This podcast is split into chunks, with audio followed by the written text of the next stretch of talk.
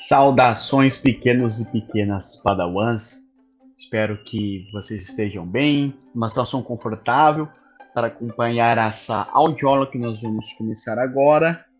Uh, e como eu, eu havia dito para vocês, né, em sala de aula, esse ano nós vamos nos concentrar numa área das ciências sociais chamada ciência política. Né? O que isso significa? Significa que a gente vai passear por algumas das principais correntes do pensamento é, político, né? E tentar extrair algumas reflexões para entender como funciona né, a, a, chamada política. E para começar, a gente vai uh, voltar né, no tempo para compartilhar com vocês uh, a origem de alguns conceitos fundamentais da vida política atual. Né? E aí eu vou destacar um, democracia como um conceito atual, muito presente quando a gente fala de política, né? seja para apontar os limites da democracia, seja para apontar alguns problemas que ainda existem, né? seja para é, destacar alguns pontos positivos que ela pode apresentar, né? e outro conceito é cidadania. Tá?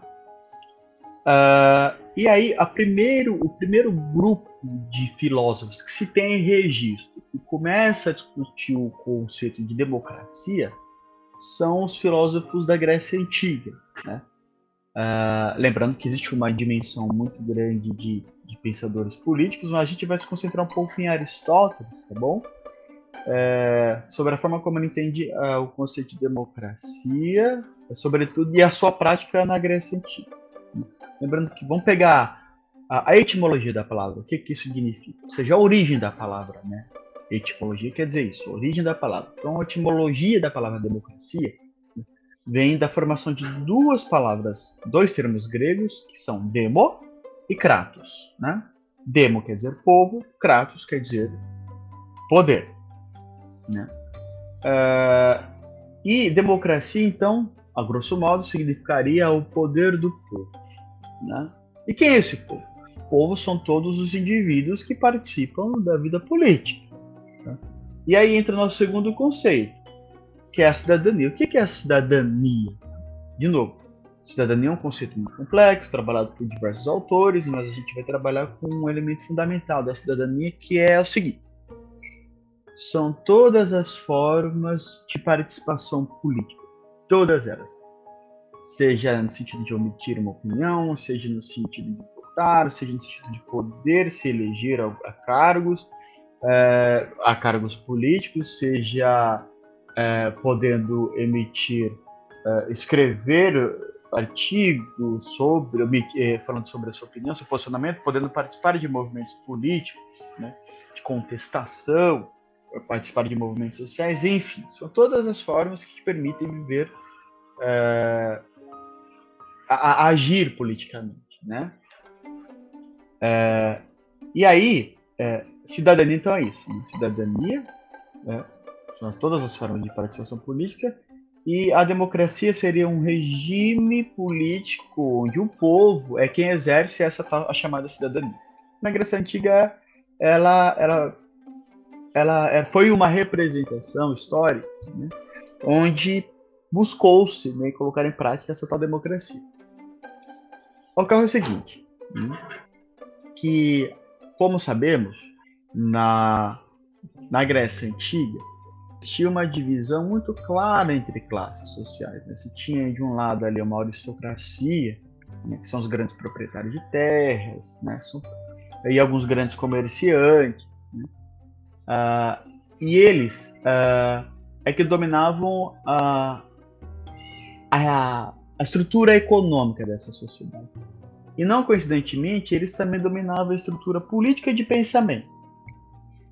É, não, é, não é à toa que os filósofos né, eram, é, pertenciam a essa aristocracia. Né? Afinal, só podia, só tinha condições de desenvolver esquemas teóricos e ficar, ter tempo para pensar quem participava dessa, dessa classe social. Né? E um destaque, uma coisa que é importante salientar. Fazia parte da aristocracia, tinha direito a essa educação uh, mais intensa, os homens. As mulheres não. As mulheres eram reservadas apenas à procriação e aos cuidados domésticos. Tá bom? Nós vamos voltar a falar sobre isso mais tarde. É, além das aristocratas, você tinha também pequenos comerciantes, os estrangeiros e os escravos. A gente está falando de uma sociedade que é, se organizava em torno do modo de produção escravista. Tá bom? Então, ou seja, quem realizava o trabalho, efetivamente, a força de trabalho bruta, física, né, eram os escravos. Bem, segundo é, o o Aristóteles, por exemplo, né, ele, pode, ele, dizia o seguinte: só pode participar da vida política, ou seja, lembrando que todas as formas de participação política correspondem à cidadania, ou seja, só poderia ser cidadão, só poderia participar da vida política a indivíduos que tivessem, tivessem capacidade racional.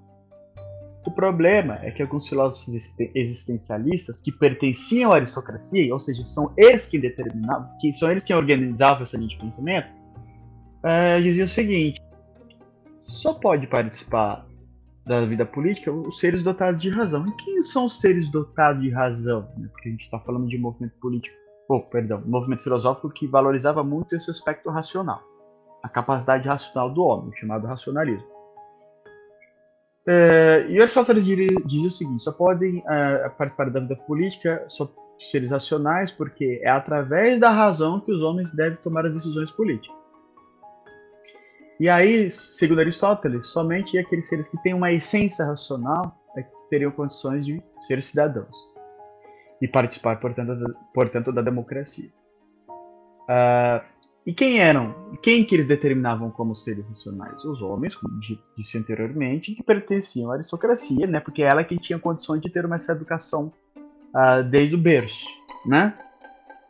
Uh, e aí o Aristóteles, por exemplo, dizia que as mulheres não podiam votar porque elas tinham supostamente uma essência emo emocional. Isso significa dizer o quê?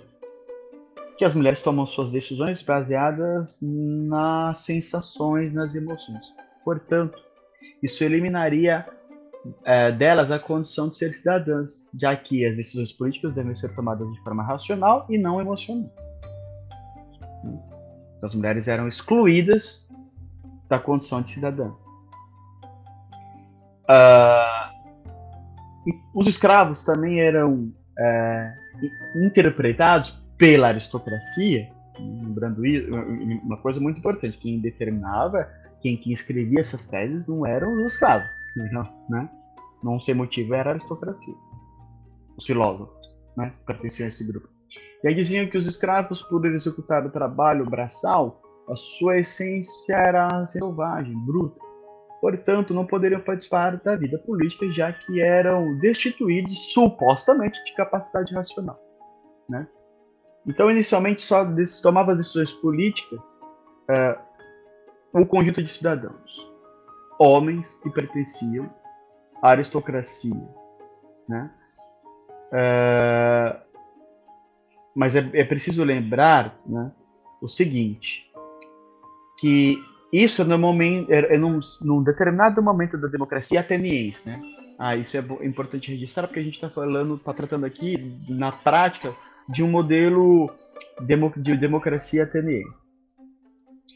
É, e no momento mais radical, todos os homens que não fossem escravos, fossem livres, é, puderam participar da vida política sendo cidadãos, tá bom?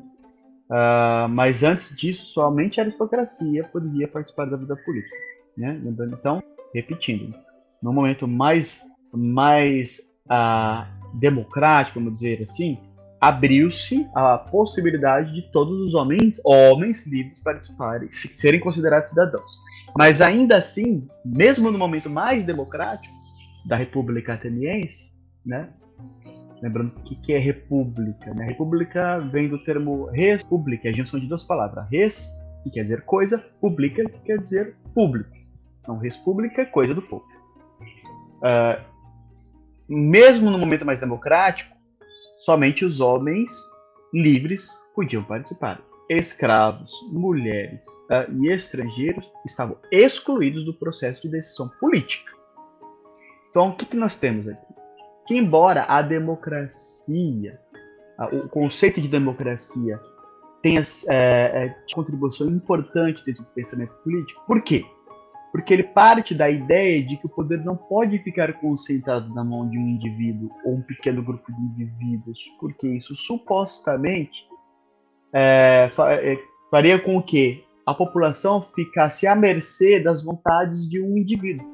E aí poderia se confundir a vontade desse indivíduo que tem poder como com a, a vontade coletiva. E não. Né? Porque quando você dá muito poder na mão de uma figura, corre-se o risco desses sujeitos fazer uso desse poder de forma tirana. Então a ideia, o, o avanço do pensamento político aqui, né, é a ideia de descentralização do poder, ou seja, o poder é exercido, exercido pelo conjunto de cidadãos. Isso representaria a democracia. Lembrando que era uma democracia direta. Todos participavam das, das reuniões onde decisões eram tomadas. Tá? Hoje em dia a gente não vive numa democracia direta, ela é representativa. A gente escolhe representantes que supostamente uh, estão alinhados ao nosso a forma como a gente enxerga a política, o nosso posicionamento e a gente vota nele. Nesse momento, a democracia era direta. Os cidadãos participavam diretamente das assembleias onde se tomavam as decisões políticas. Pois bem, deixando de falar do avanço, é, que a democracia da Grécia, tipo, o pensamento grego trouxe a ideia de democracia, na prática, a gente vê que era uma democracia excludente na medida em que excluía uma boa parte da população, que são as mulheres, né? E boa parte da, da classe trabalhadora, que representada pelos escravos. Então, se mulheres escravos, que eram a maior população, de maneira geral, estavam excluídos da condição de ser cidadãos. Né?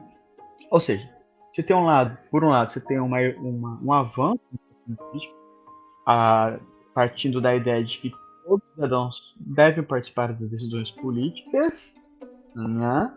para que o poder fosse descentralizado, mas na prática, na Grécia Antiga, né, só eram considerados cidadãos, ou seja, só poderiam participar da vida política homens livres. Isso no momento mais amplo da democracia ateniense.